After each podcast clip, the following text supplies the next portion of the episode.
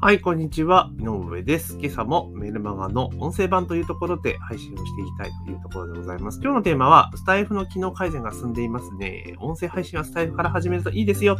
というテーマにですね、お話をしていきたいというところでございます。まあ、最近ね、音声配信かなり話題になってきていて、まあ、始められる方も、まあ、結構多いんじゃないかなというところがありますので、まあ、そのね、音声配信の始め方の部分にちょっとフォーカスを当ててですね、えー、今日はお話をしていきますので、ぜひね、聞いていただけたらなと思います。ますで、番組の冒頭にね、毎度のご案内なんですけれども、えー、ぜひね、Apple で開いている方は購読、えー、その他のメディアで聞いていただいている方はですね、ぜひフォローをお願いいたします。で特にスタイフで聞かれている方なんかはね、あの、コメントとかね、入れていただけるとありがたいなというふうに思っておりますし、質問等々ありましたらね、え、各種メディアからご連絡をいただけたらというところでございます。というところで今日はね、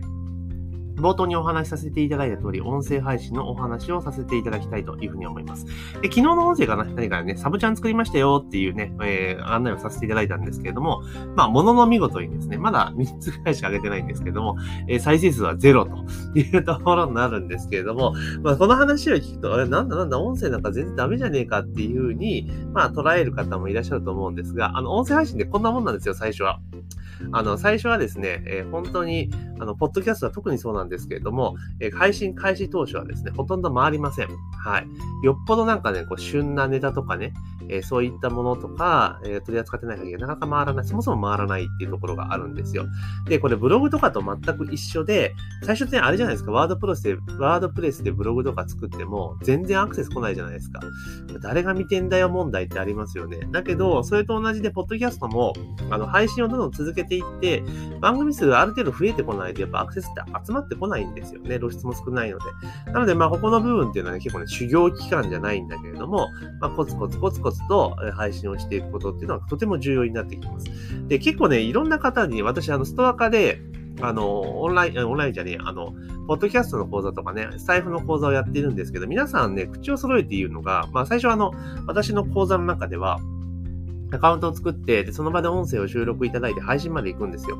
で、本当初めての方ばっかりなんですけれども、大体皆さんおっしゃるのがですね、あの、これ消せるんですかっていうふうにね、えー、言われるんですよ。え、なんでですかって聞いて、いや、ちゃんと喋れてないし、うまく喋れてないから恥ずかしいじゃないですかって言い方をされるんですね。でもちろんその気持ちもわからないことはないんですけれども、まあその時は私は必ずですね、お伝えする一言がありまして、えー、よく言うのがね、大丈夫です。安心してください。誰も聞きに来ないですからってことをよく言うんですよ。はい。でも、このことはね、私自身もよくわかっているので、最初のことは本当に全然配信されません。で、この再生されてんだから、そうやってね、ちょっと話すのが恥ずかしいぞっていうような人に関しては、もう誰も聞いてない期間にいかにコツコツ続けるかが重要なんですよ。なんでかって言ったら、当然音声って、この音声配信って、あのね、やればやるほどね、ちゃんと喋れるようになって上手くなっていくんですよ。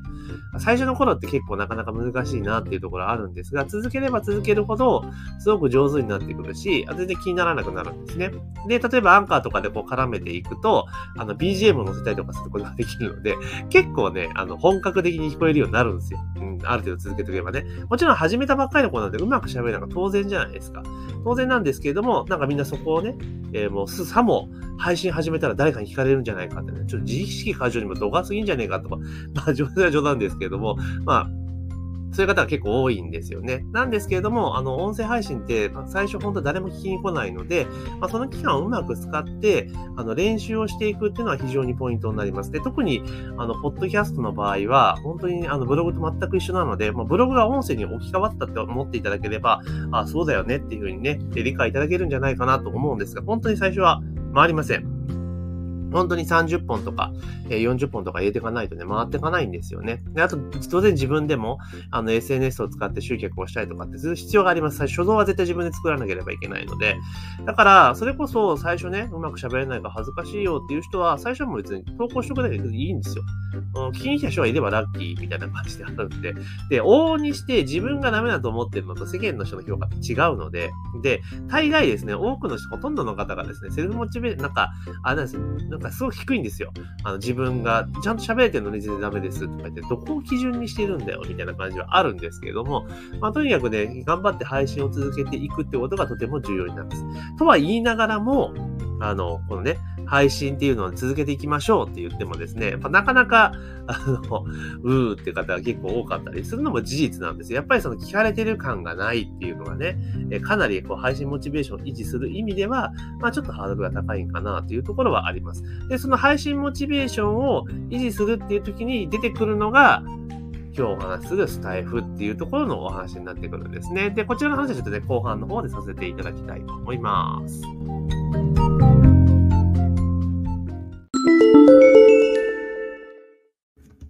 はい、ここでお知らせを一つさせていただきたいと思います。皆さん、LINE 公式アカウントは使われてますか？え特にこのね、放送は先生業と言われている方、コンサルとかね、オンライン講師の方がよく聞かれてると思うんですけれども、まあ、LINE 公式アカウントね、すごく無料で使えて便利なツールなんですけれども、まあ、なかなかうまく使えていないって方が、え多いのかなというところでございます。で、今回ですね、あの、オンライン講師とか先生業向けに特化した形での LINE 公式アカウントの活用法をですね、え一つのオンライン講座として公開をさせていただきました。要は、リピートにつなげるための LINE 公式アカウント活用法的な、え講座をですね、えー、オンライン講座のプラットフォーム、ユーデミーで公開をしております。えー、そちらの方ですとね、オンデマンドで、えー、自分が見たい時間にですね、スマホと、スマホから簡単に、え受講することができますので、ぜひね、え LINE 公式アカウントの活用はうまくいってないぞっていう先生業の方はですね、え受講していただけたらなというふうに思っております。かなりね、自信作、マニアックな内容なんですけども、かなり自信作のえ講義で、で、同様の講義をストア化でも展開させていただいておりますが、かなり、え、高評価をいただいておりますから、まあ、ぜひね、気になる方は、え、この音声の概要欄にですね、え、その、え、ユーデミーでの LINE 公式アカウント活用講座、先生オンライン講師のための LINE 公式アカウント活用講座の、え、リンクを貼っておきますので、ぜひね、そちらの方からチェックしてみてください。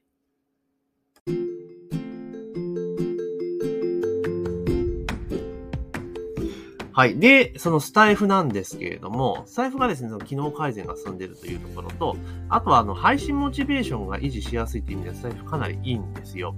で、あの、さっきね、冒頭で言ったけど、あの、ポッドキャストで誰も最初聞いてくれないところからスタートするので、かなり頑張れないんですね。ただし、このスタイフに関しては、まあ、どちらかというと SNS 的な色味が強いっていうのと、あとはやっぱりその、なんていうのかな、あの、アクティブなユーザーさんがすごく多いっていうリスナーさんも多い。で、あの、コメントやり取りしたりとかするっていう文化があるので、まあ、比較的早い段階から聞かれている感っていうのがね、え、体感できるというところなんですね。あと自分からフォローしに行ったりとか、あとライブ配信とかもあったりするので、意外にですね、そのアクティブ化、リスナーさんをアクティブ化するようなツールとかっていうのがね、めちゃめちゃ多かったりするんですよね。だから、あの、よく私がお勧めしているのは、音声配信を始めるなら、えー、スタイフと、えー、ポッドキャストのハイブリッド配信を始めてくださいってことをお伝えしています。はい。っていう話をすると、えー、両方、両方みたいな話になっちゃうと思うんですけど、えー、これはですね、あの理由があって、先ほど冒頭申し上げた通り、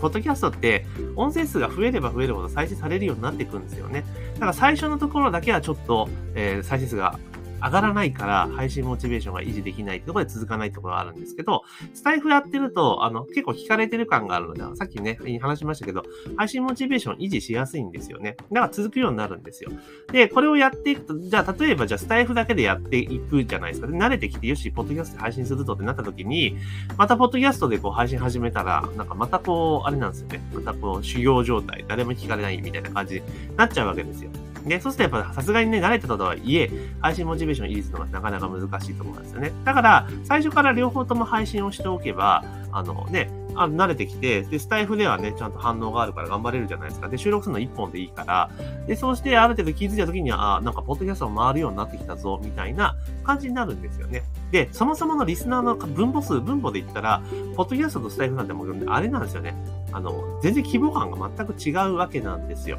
うん。だから、あの、そう考えると、やっぱな、長い目で見たときは必ずポッドキャスト配信しといた方がいいんですよね。で、この時ちょっと注意事項なんですけど、あ、じゃあ、スタイフで収録配信をしてやればいいのかっていうふうにね、思っちゃうところがあるんですけど、実はそれダメで、でなぜかっていうと、あの、スタイフで収録してしまうと、そのスタイフに撮った音源っていうのがね、外に取り出せないんですよ。ダウンロードできないんですね。だから、スタイフとポッドキャストね、スタイフを軸にして配信をしようとすると、2回収録しなきゃいけないですよ、同じことね。もめんどくさいじゃないですか。あとは、あの、マイクで同時で収録するとかね、ちょっと、ちょっとめんどくさいんですよ。なんですけれども、これ、ポッドキャスト、例えばアンカーとかから収録を始めていくと、アンカーって収録できたら、あの、その音源をね、ポッドキャストで配信してる音源をダウンロードできるんですよ。自分のパソコンとかスマホにね。で、そのダウンロードした音源を今度スタイフにアップロードして、え、外部音源っていうところで配信することができるんですね。ですから、ポッドキャストを起点にすると、えスタイフとか、それこそその取り出した音声に画像をつけて動画として、まあ、配信することもできるので、まあ、結構便利だったりするんですよね。なので私はすごくお勧めしています。で以前はですね、そのスタイフってスマホからしか投稿できなかったんですけど、つい最近ですね、あの、あれなんですよ。なんとですね、パソコンからも投稿できるようになったんですね。まあ、簡易機能なので投稿して、細かいちょっと設定とかそういう時はスマホでやらなければいけないんですが、ただ、あの、パソコンから投稿できるなんて非常に楽に、あの、ポッドキャストからスムーズにデータ移行ができるようになったので、これはかなりおすすめなのかなというところであります。ですから、おすすめは、えー、ポッドキャストのアンカーで収録をして、で、音源を作って、それをえダウンロードして、スタイフに上げる。で、これによってハイブリッド配信ができるようになるので、あの、最初のね、修行期間みたいなのはスタイフで頑張っていくと。で、その間とコツコツと誰も聞かれないポッドキャストには音源が溜まっていって、気がついたらポッドキャストもえ回るようになるというところなんですね。で、ポッドキャストのいいところって、あの、外からアクセスいっぱい入ってくるんですよ。要は検索結果に出るから。で、そうなってくると、何かね、その、スマッシュヒットで当たると、そこにこう音源が入ってくるんですよ。スタエフってそれがないんですよ。スタエフはやっぱスタエフの中の人たち向けの音源になっちゃうので。ポッドキャストの魅力ってそこがあって、で、そのなんか、そういうのでヒットして入ってきた人が、その、その一つだけ聞くんじゃなくて、必ず周辺の音楽あの音源聞いてくれるんですよね。だからトータルとして再生数が伸びていくって形になりますし、で、そんな感じで、なんか緊急的に、緊急というかね、イレギュラーでポンと跳ねてたとしても、そうすると再生数が伸びると、Apple ってランキングがあるんですよ。で、ランキングが上位に上がると、iTune とかで上位に表示されたりとかして、露出が増えるんですよね。でそうすると、どんどんどんどん新規のリスナーが入ってくるって形になるので、でもそこまで来ると、ある程度再生は回るようになる。ただ、そこまで行くまでのモチベーション維持がかなり難しいので、まあ、スタイフとね、ハイブリッドでやっていくといいですよというおすすめをしています。ですから、あの、音声配信始めていてね、以前、ポッドキャスト始めたけど続かなかったぞっていう方は、このスタイフとのハイブリッド配信をまず挑戦してみてください。えー、そうするとですね、かなり配信モチベーション維持しやすくなって、まあ、同時にしばらくするとね、ポッドキャストで回るようになりますので、まあ、そんな形で進められると、まあ、いいかなというところでございます。で、今日のね、音声聞いていただいたら、ちょっといつものね、あの雰囲気違うじゃないですか。あれ、なんか途中になんか挟まってるぞ、みたいな感じでね。実は、今これアンカーで収録してるんですけど、アンカーって、こういうこともね、簡単にできたりするんですね。まあ、そんなこと知りたいなっていう方もいらっしゃると思います。すでにポッドキャスト配信されていて、ちょっといろいろ工夫をしたいなっていう方で、興味ある方はですね、あの、私の方に、えー、LINE のね、リンク多分貼ってある、LINE か Twitter のリンク貼ってあると思いますので、まあ、興味ある方はちょっと私の方に問い合わせていただけたらなというふうに思っております。というところで今日の音声聞いてね、ためになったぞ、役に立ったと思った方はですね、ぜひ、えー、アップで聞いている方は購読、それ以外の方はフォローをね、ぜひお願いします。というところで、えー、本日の配信は以上とさせていただきます。